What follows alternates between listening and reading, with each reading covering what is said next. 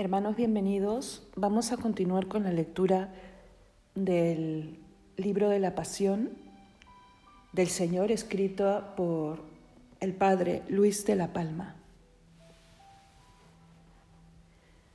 Estamos en el Viernes Santo. Pilato manda a azotar al Salvador.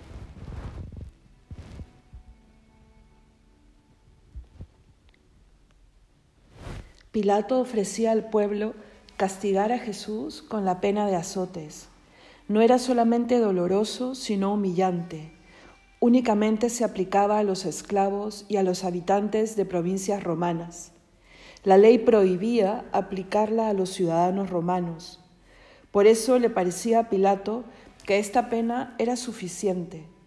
Si de algún modo era culpable ante los judíos por el asunto de su reinado, pensaba Pilato, con los azotes quedaría tan desprestigiado y avergonzado entre los hombres que ya no se atrevería más a hablar de su reino. Pero como vio que ni al pueblo ni a los sacerdotes les parecía suficiente al proponérselo, decidió ponerlo por obra para que al verle quedaran convencidos de que ese castigo sí era suficiente y cambiarían de parecer. Con esta intención y huyendo de los gritos que daba el pueblo, se retiró con el Salvador al interior del pretorio, quejándose de aquella gente que le obligaba a hacer lo que no quería. Ya has visto, le diría Jesús, el furor de tu pueblo contra ti y los medios que yo he puesto para liberarte. Veo claro que todo es debido a la envidia que te tienen, pero ¿cómo puedo hacer razonar a un pueblo enfurecido? Es mejor que ahora sufras la pena de azotes para evitar que te maten. Yo no puedo enfrentarme a ellos, no sería prudente, podría perderme yo y toda la provincia que gobierno. Si te opones, no podré librarte de la muerte. Se me ocurre este medio para que conserves la vida, sufrir ahora este castigo. Tus enemigos se calmarán y yo me veré libre de ellos. Es necesario que te prepares a ser azotado.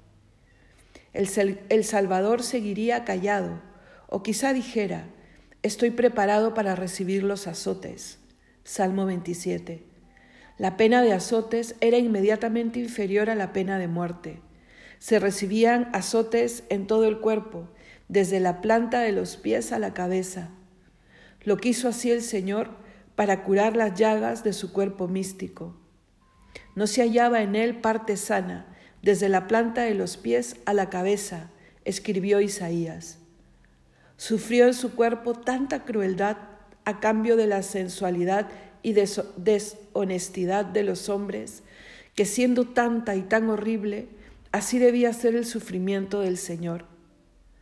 Esta debe ser la razón por la que el Señor, al hablar a sus discípulos de su pasión, mencionaba sus azotes, como si tuviese muy presente esta humillación y este cruel dolor.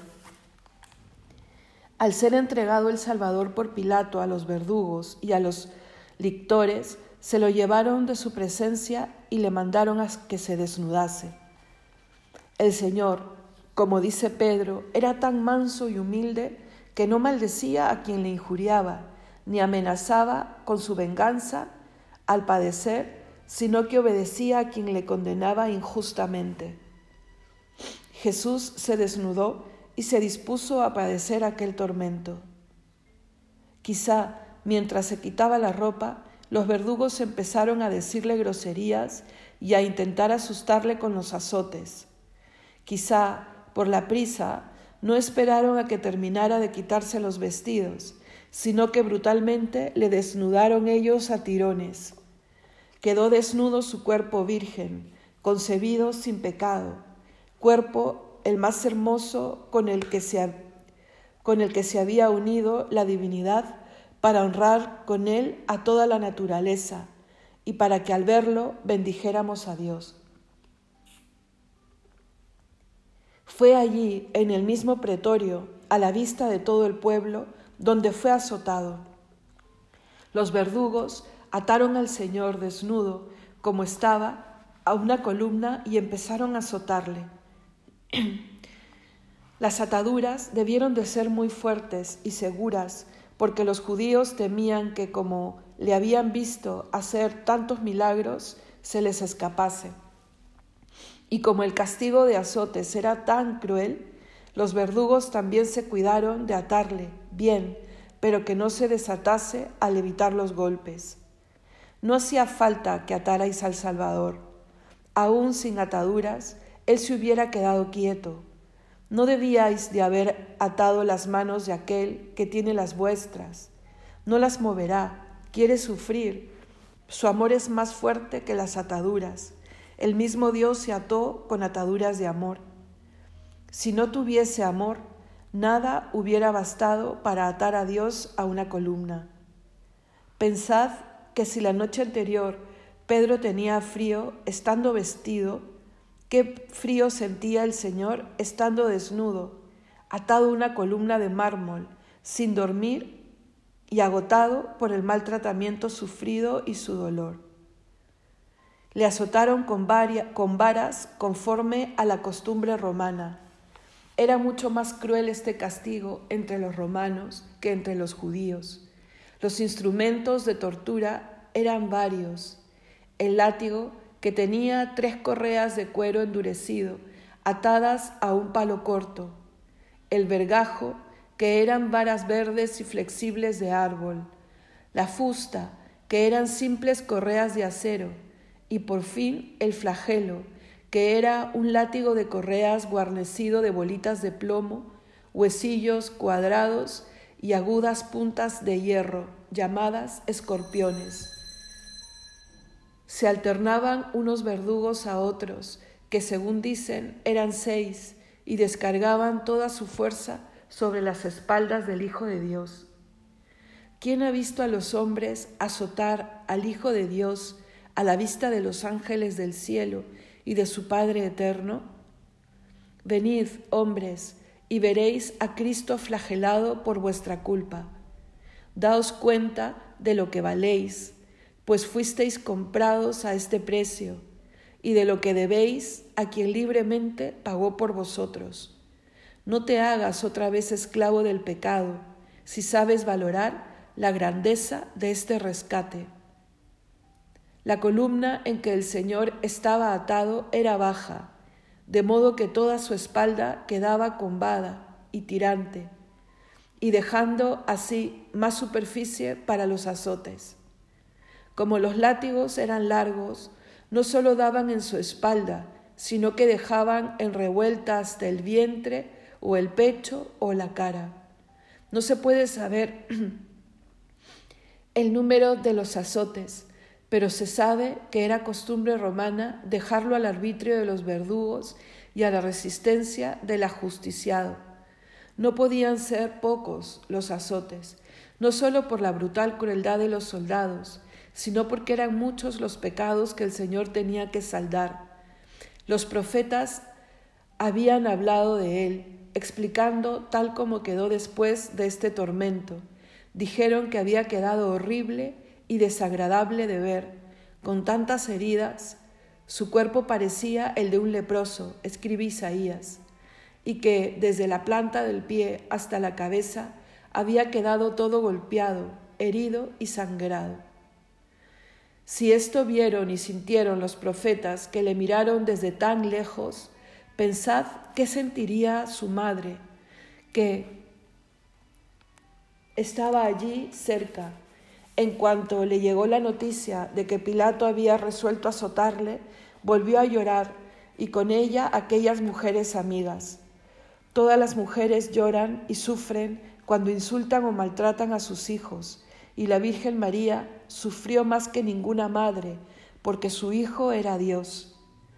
Quiso acercarse al pretorio para ver o por lo menos oír los golpes, y quedaría tan herida y derramaría tantas lágrimas como perdió sangre el cuerpo de su Hijo.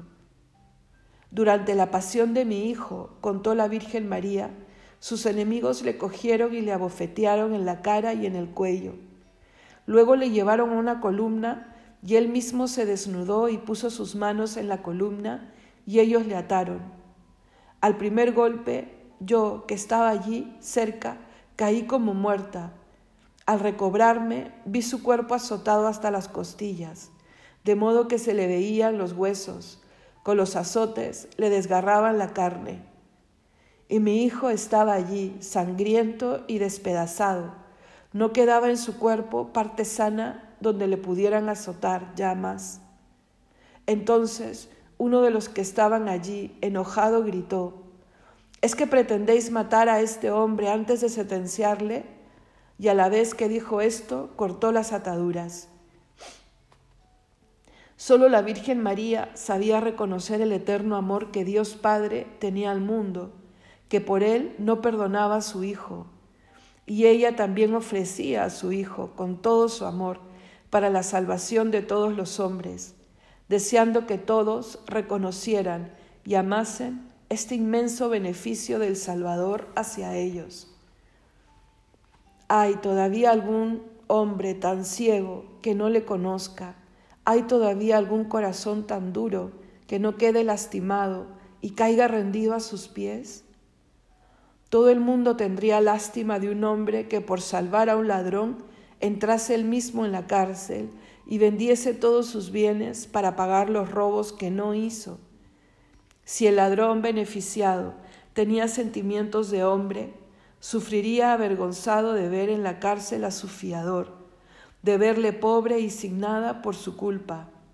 Si era un hombre, diría a todo el mundo que él era el delincuente y que el otro era el inocente y sin culpa. Nuestro corazón es un ingrato si no reconoce los pecados que ha cometido contra Dios. Nuestro corazón es de piedra si no llora pidiendo perdón al que es azotado por haber salido en nuestra defensa. Jesús, si le escuchas atado a la columna, dice, Estoy pagando por lo que no he robado. Me azotan durante todo el día. Mi flagelación empezó desde la mañana. Salmo 73. Cuando el fiador ha pagado, ya no molestan al deudor verdadero Así hace justicia Dios una vez que Cristo pagó por nosotros. Ya no nos pide nada, solo, desea que nos aprovechemos de la paga que entregó Jesucristo. La redención ha sido tan grande y generosa que aunque es una gracia inmensa que Dios perdone las ofensas de los hombres, mucho más grande e inmensa es la paga que hizo Jesucristo comparada con nuestra deuda. El hombre merecía ser preso y encarcelado, que se burlasen de él, le golpearan, le castigaran a azotes y luego le mataran. Y eso lo hizo un hombre que a la vez era Dios. Jesucristo quiso tomar en su cuerpo la penitencia que merecían los desórdenes de nuestro cuerpo. Corrigió en su carne nuestra rebeldía a costa de su dolor, nos dio ejemplo de cómo debemos dominar la carne para que no se imponga al espíritu y no caigamos en pecado. El más hermoso de los hijos de los hombres perdió su hermosura y quedó todo su cuerpo hecho una llaga, como leproso quedó para que nuestra alma se hiciera hermosa y agradable a los ojos de Dios para que la iglesia apareciese gloriosa ante Él, sin que tuviese mancha, ni arruga, ni cosa parecida, para que sea santa e inmaculada.